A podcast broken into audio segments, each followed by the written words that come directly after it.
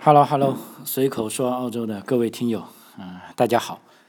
啊，这一期呃，我们继续跟大家啊分享一下关于这个呃热点话题啊，也就是说前几天啊，我们知道这个啊中国政府啊针对这个澳洲的这个啊新冠疫情跟这个所谓的种族歧视啊，连续发了两个警告啊，其中一个是旅游警告，就建议切忌往来。啊，就不要来澳洲了。第二个呢，一个还有一个留学警告啊，建议大家要谨慎从事啊。那么这两个警告呢，也在澳洲的这个无论是主流社会啊，还是在我们这个呃华裔的这个社区啊群体，都出现了一些啊激烈的反响啊。那么这几天老张也收集了一些这方面的材料啊，所以在这里。啊，想跟大家一起分享一下，毕竟这个种族歧视啊是个啊很不好的问题。我相信不管它是不是存在啊，尤其是准备来澳洲的，尤其是咱们留学生的家长，都会有担心啊。那作为老张个人来说，在澳洲生活八年，就我本人哈是没有碰到过种族歧视现象啊。那么我的朋友当中呢，我说过有一个朋友啊，在这一次新冠疫情期间。啊，他认为他是受到了这个种族歧视的这个影响啊，所以我们也不忌讳说，不能说澳洲没有种族歧视啊，但是澳洲的这个种族歧视呢，远远远远没有达到说令人感觉到不安全的啊程度啊。那么我们所以先来看一下这个澳大利亚的这些政要如何。针对中国发布的这个留学预警的这个通报啊，首先这个啊，澳洲总理啊，莫里森总理啊，这次反应是啊非常强势啊。他说澳大利亚不会因为中国的啊胁迫放弃这个价值观啊。他在这个接受电台的访问里，干脆就说啊，这个警示是个 rubbish 啊，是个垃圾啊。而且他还用了一个啊。单词是比较少见的啊，我看一下，啊，他用的是胁迫啊，contrarist 啊，这个单词是平时很少见的，但是他这次用上了啊，他是首次在外交纷争中使用这个胁迫一词啊，他说是否要来澳大利亚，这应该取决于中国学生的决定。莫里森总理他说呢，澳大利亚是提供了全球最好的旅游和教育产品，啊，我认为这是令人信服的，啊，我们是一个贸易开放的国家，但我永远不会用我们的价值观来回应来自任何地方的胁迫，啊，嗯，澳大利亚永远会做一件事情，是按照我们的国家利益行事，永远不会被威胁吓倒。啊，这个莫里森总理他们这么说。啊，另一方面，这个澳大利亚国际教育协会这个首席执行官啊，菲尔霍霍尼伍德啊，他就表示，他希望联邦政府可以与中国政府好好谈判，啊，确保学生感到满意，然后愿意重返澳洲。啊，那么澳大利亚高校啊，他们是怎么个决定呢？他们则呼吁学生。要自己调查了解情况，而并非只听啊中国政府的这个所谓的意境啊，呃，那么他们按照他们的说法呢，说我们希望啊大家用常识办事啊，教育行业愿意与政府合作，确保以亲切的方式啊进行谈判啊。如果学生和年轻人被当作世界舞台上地缘政治游戏的棋子啊。那是真是一种耻辱啊！啊，因为经过这个澳大利亚大学联盟的这个最新数学模型显示啊，随着这个疫情带来的持续影响啊，高等教育机构啊，在未来的几年，不是一年了，也不是两年了，因为你一年级没来呢，就意味着二年级、三年级甚至四年级都会影响啊，所以在未来四年中啊，澳大利亚大学有可能将会损失一百六十澳元啊。而且目前这个来自中国政府的预警啊，只会给该行业带来更多的啊不确定性。那么其他这个内阁的部长哈，就是说也对这一预警做出全面的反驳啊。其中这个金融部长马蒂亚斯他就表示啊，他说澳大利亚是一个成功的多元文化社会啊，我们是一个热情的国家，我们鼓励所有正在考虑前往其他国家接受高等教育的学生来到澳大利亚啊。那么。另一位啊，多元文化事务部长啊，Alan Taggy，他也啊承认，他说澳大利亚的确存在针对亚裔的种族主义行为啊，但他表示这是极少数白痴的行为啊。他说这不是澳大利亚人的方式，我也不认为这是澳大利亚人会做的事情啊。呃，所以对这个来自啊中国政府的这个预警啊。的确是啊，点燃了这个澳洲自由党啊政府内阁的愤怒啊，因为现在本身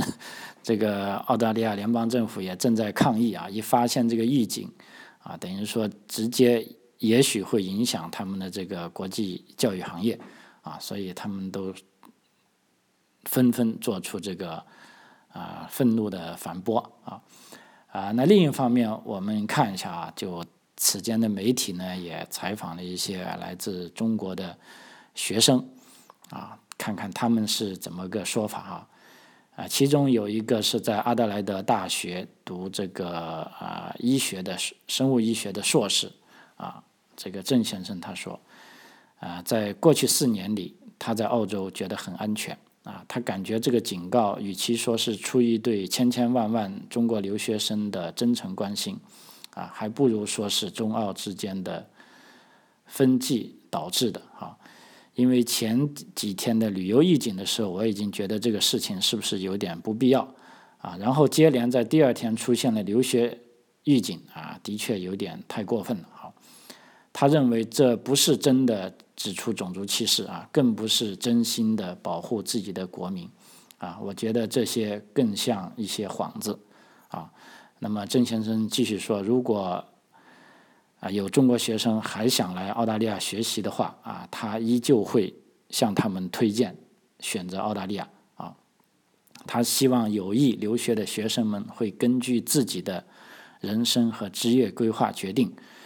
而不仅仅依靠国家预警来决定自己何去何从啊。呃，另一位啊，郑先生的朋友。也是另一个是在阿德莱德大学读博士的啊，这个潘先生啊，他就说他觉得警告是有点过了啊。虽然他自己在疫情期间，他的确遇到种族歧视的现象，呃，他是这样说的。至于说歧视这方面，我个人的经历确实在这一段时间有增加，但是还没有到足以威胁人身安全这种的地步。啊，啊另外啊，这个莫纳什大学啊经济学副教授啊，这个史赫林，他则认为啊，中国的指控呢是不公平的啊。他说：“我不认为这个指责是有实际根据的啊。自从疫情爆发以来，澳大利亚大学已经采取了很多措施，试图为留学生提供帮助啊，帮助他们在澳大利亚继续生活、学习。”啊，譬如说他所在的这个莫纳什大学，就为有困难的学生提供了一共是一千五百万澳元的奖学金。啊，啊，他说我在这边没有看到任何针对中国学生的歧视。所以说这位史鹤林博士啊，他也是莫纳什大学的教授，他表示最近的旅行警告也好，留学警告也好，是针对澳大利亚努力调查开始于武汉的新冠疫情起源的一个报复。啊，啊，他说：“我相信这基本上是因为澳大利亚呼吁国际社会对新冠起源进行独立调查导致的。”啊，那么这让中国政府有点生气，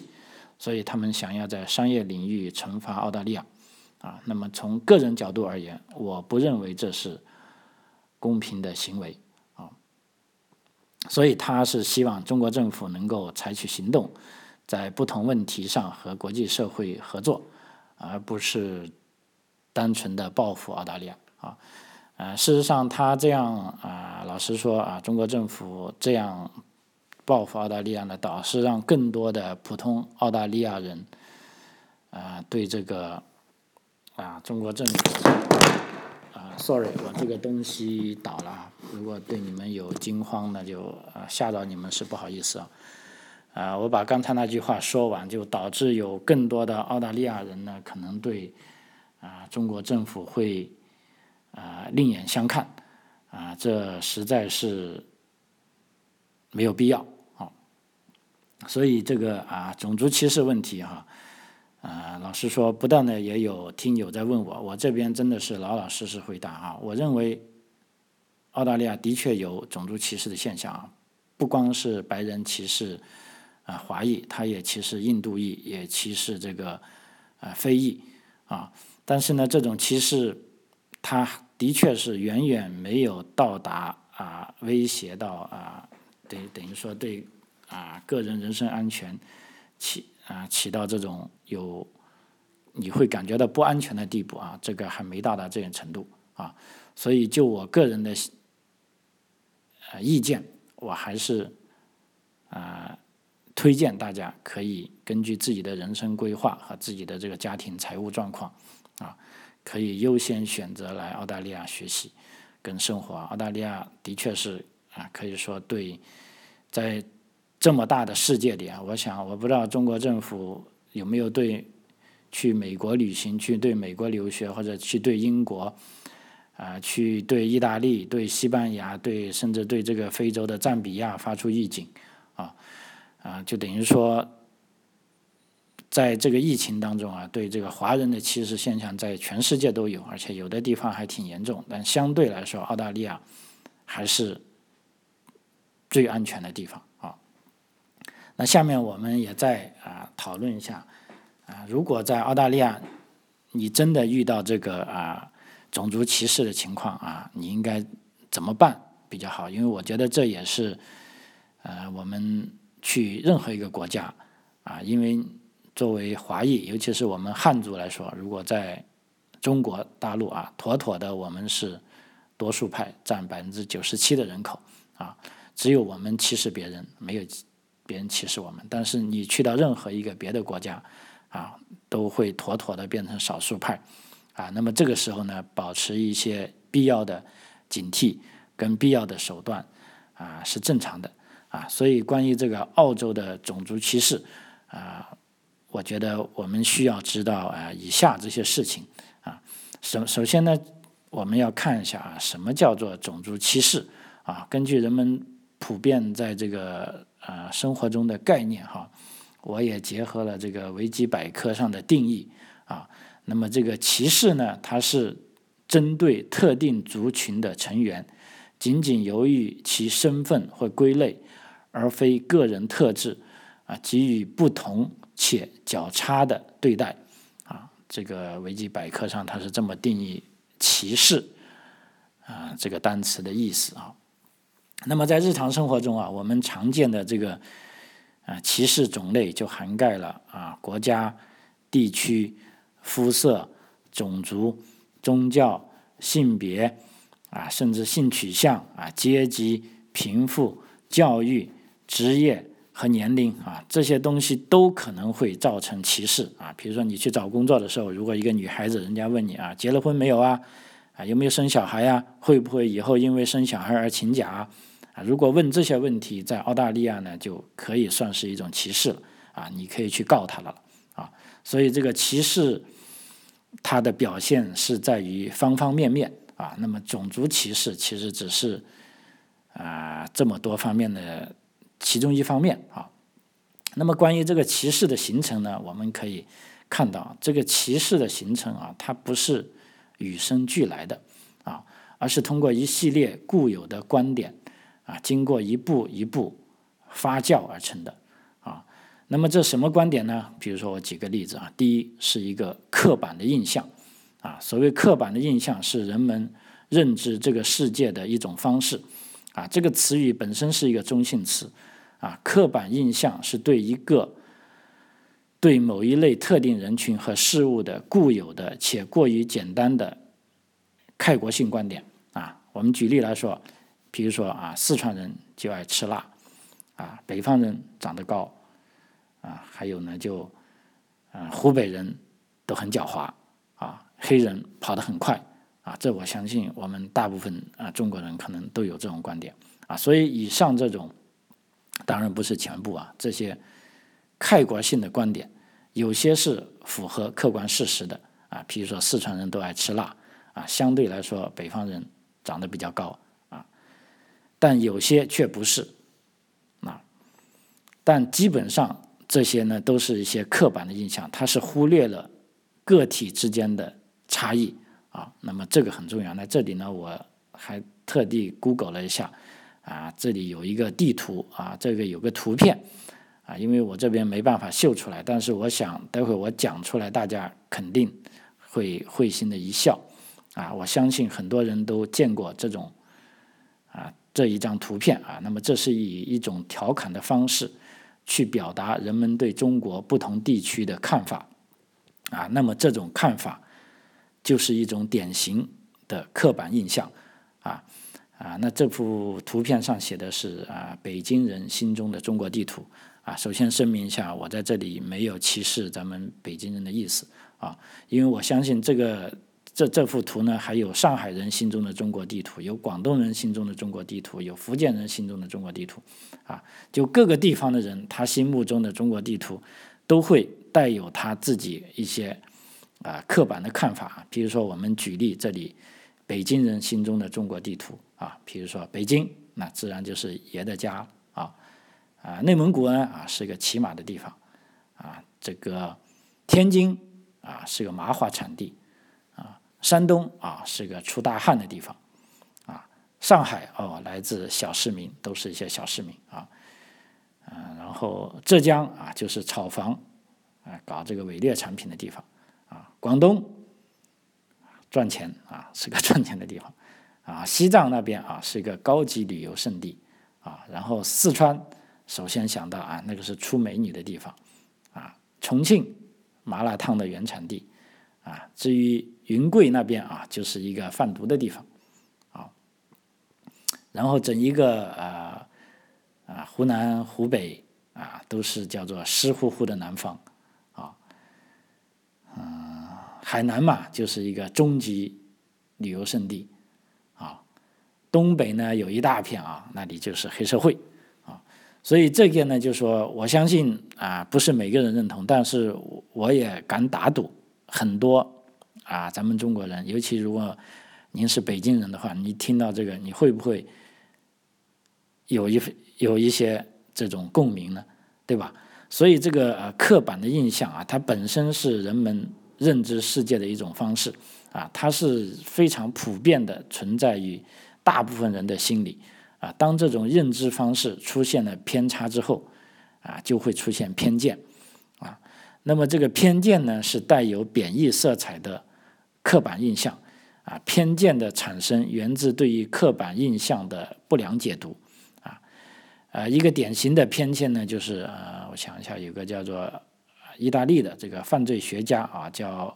隆布罗索啊，他是在一八七零年左右提出的“天生犯罪人”这个理论啊，他这个理论就认为呢，拥有某一些生理和心理特征的人，更容易比其他人进行暴力犯罪啊。那么在日常生活中呢，可以说偏见往往是隐性的啊。一个人会在自己心中对某一特定人群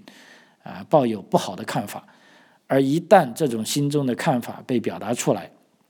成为了针对某一个人具体人的行为，它就变成了啊一种歧视啊啊。所以说呢，这最终呢一个歧视呢，我们来。就可以发现，它是来源于一种偏见，偏见又是来源于一种刻板的印象啊，所以这都是一些啊不正常的情况啊。那么有哪些歧歧视行为呢？啊，我们可以看一下啊，比如说啊，偏见呢，它仅仅是停留在观点上的思想活动，不过一旦上升到行为，它就会构成了歧视啊。歧视行为指的是因为。某一个个人或者一群人本身固有的一些特征，啊，将他们与其他群体区分对待，啊，一般来说肯定就是指更差的对待了啊。譬如说，公园禁止黑人入内，这就是一种歧视；比如说，公司拒绝录取还没有生过孩子的女性，这也是一种歧视啊。所以我刚才说的歧视是多种多样的，它不仅仅是种族歧视啊。那么这个歧视呢，最终也会导致暴力事件。当这个普通的歧视事件再次升级，它就会延伸出暴力性的事件。啊，比如说啊，近期这个美国警察在执法过程中杀死了这个 George Hewitt，啊，这个杀害这个黑人嫌疑犯的行为，就是很典型的由于种族歧视而导致的暴力事件啊。但在这里，为什么我就说澳洲是个安全的国家呢？尽管我们也不否认澳洲有种族歧视啊，但是你。就我刚才讲的这种种歧视，啊，不仅在澳洲有，我相信在各个各个国家啊，甚至中国也是广泛的存在的啊。甚至我跟咱们一些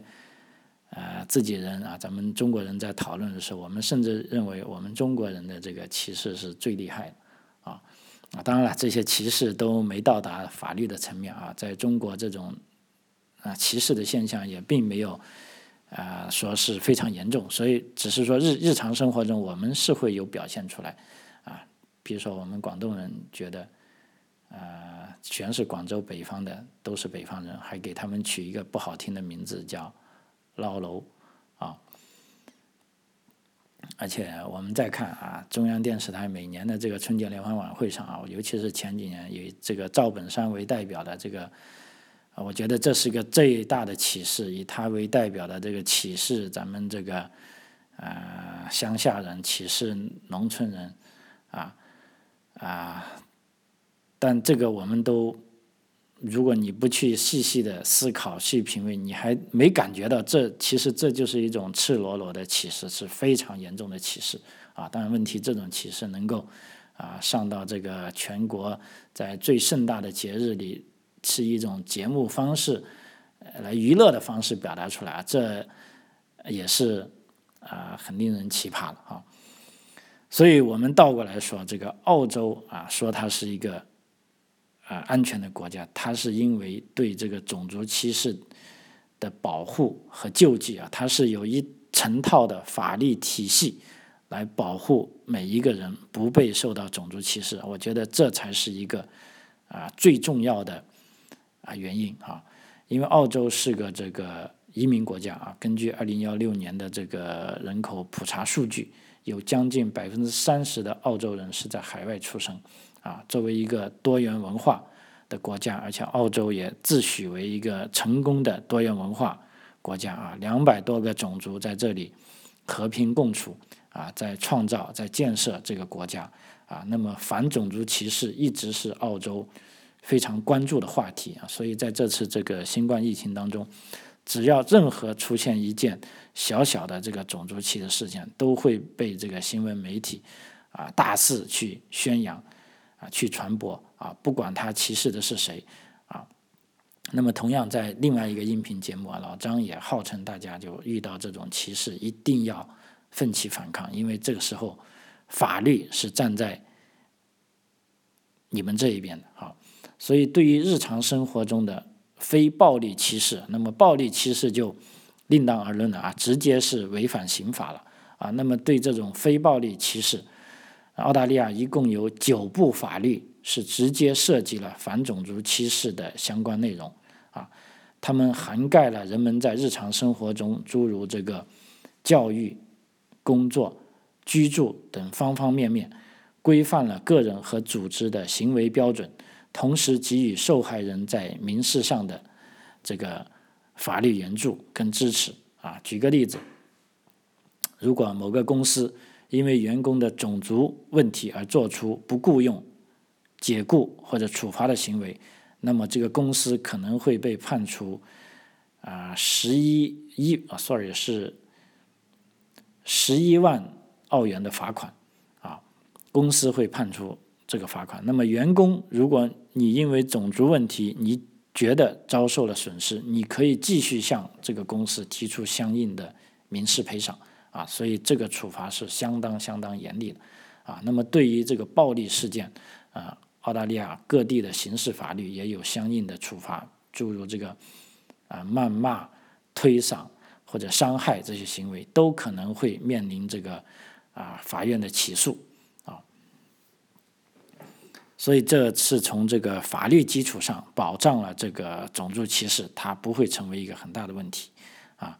那么在澳洲种族歧视的现状呢是这样啊，我们是这样认为的：如果要问澳洲社会存不存在对于中国人的偏见或者歧视，啊，客观上来说是存在的啊。但这也是跟我刚才说的一样，这其中绝大部分只是刻板的印象啊，而非歧视啊。比如说，举个例子，中国人性格内向，啊，有的中国人不太讲文明，啊，中国人的数学好，啊，那么这一系列刻板的印象和偏见，主要是来源于澳洲对中国的不了解，啊，由于文化背景、语言、生活习惯上的不同，啊，澳洲人很少，也不愿意主动去了解中国，啊，那这有时候也导致有些人他们对中国的了解。还停留在很多很多年以前，啊，尤其是对一些呃中下层的这些人，比如说是农民呢，啊，或者一些呃体力劳动者啊，因为他们也不太喜欢去观察这个世界，也不太愿意了解时事新闻，啊，这个实在是很奇怪。就像我在啊当时在图书馆学英文，大家老师让大家分享一件每人，因为每次上课。练习语言嘛，都要分享一些事情。有时候我发现，我去分享啊，G 二十开会啊，说大家各国领导人怎么来一起，呃，在这碰面商讨世界的发展呢？我就发现这些澳洲的朋友，因为也有几个是老师，是老太太啊，就没有任何兴趣啊。但是当我讲啊，我们家的屋檐下什么时候来了一只鸟儿，它还在我的这个太阳能电池板上筑了一个窝，哇，那是他们兴奋的。啊，这个两眼发光啊，觉得这才是有趣的事情啊，所以这其实代表了某一种类型的澳洲人啊，他们的确是对，不仅是对中国，包括对外面的世界都不太了解啊。那么在不太了解的情况下，而将这些刻板的印象又上升到歧歧视程度的人啊，更是啊少之又少。而这些人，我刚才讲了，往往也是一些啊，比如说没有工作或者文化程度较低的人群。啊，所以在法律层面上啊，澳大利亚对于少数族裔的保护是很充足的啊。针对于显性的歧视行为啊，相应的救助手段也是行之有效的啊。那么在政府在这个行政层面啊，我们更是看到了啊，在疫情期间啊，以这个莫里森总理为代表的联邦政府也是赞扬了在澳洲的华人为澳洲防疫做出的。啊，突出贡献啊！而且在这个日常生活里啊，啊，我已经反反复复讲了，我们大部分人啊，其实大部分澳洲人是非常友好的啊，所以啊，我们老是说，我们不否认有这个种族歧视，但是这个种族歧视真的还没有到达说影响到我们正常生活的这种地步啊，正如。啊，有的朋友所说，这个人渣嘛，啊，到处都有，你怎么能指望他没有呢？对不对？但是他不会说成为你这个生活的主力，啊，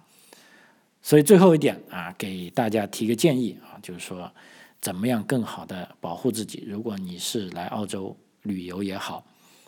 来学习也好，啊，甚至您是准备要来澳洲登陆的新移民，啊，我可以坦率的说，你遇到的歧视的可能性。是非常非常非常低的，可以说几乎不用因为担心会有类似歧视的情况发生啊。但是啊，但是如果你真的不幸遇到了歧视啊，老张这里是鼓励你要积极拿取法律的武器来保护自己啊。譬如说，如果你遭受到是暴力事件啊，无论是辱骂、威胁还是肢体上的冲突，首先。您需要保证自己的人身安全，这个时候你可以向路人身边的路人求助，先摆脱危险状态，然后可以根据事态的紧急程度决定是否要拨打澳洲的报警电话，啊，记得是零零零啊。那么这个零零零拨通之后呢，有三个选择啊，一个是救护车，一个是火警，一个是警察啊。如果你拨通零零零之后，你对自己的英文没有信心，你可以立马叫 interpreter 啊，同声传译啊。这时候呢，就会有译员，你只要说 Chinese 或者说 China，就会有讲汉语的译员为你接通服务。这个时候，你可以要求。进行这个同声传译，向警察报警啊，以保护你自己啊。所以啊，总体来说啊，我反复劝告大家啊，在这个呃尘土飞扬的时代啊，任何一粒沙落到个人头上就是一座山啊。同样，在这个呃信息那么发达的年代，我建议大家。在做出决定之前，一定一定要啊，从各方面的信息来综合考虑，啊，独立思考，啊，做出准确的判断。这对你来说，我觉得是一个啊最科学的方法。好，随口说澳洲啊，这期到这为止，谢谢您的收听，我们下期再见。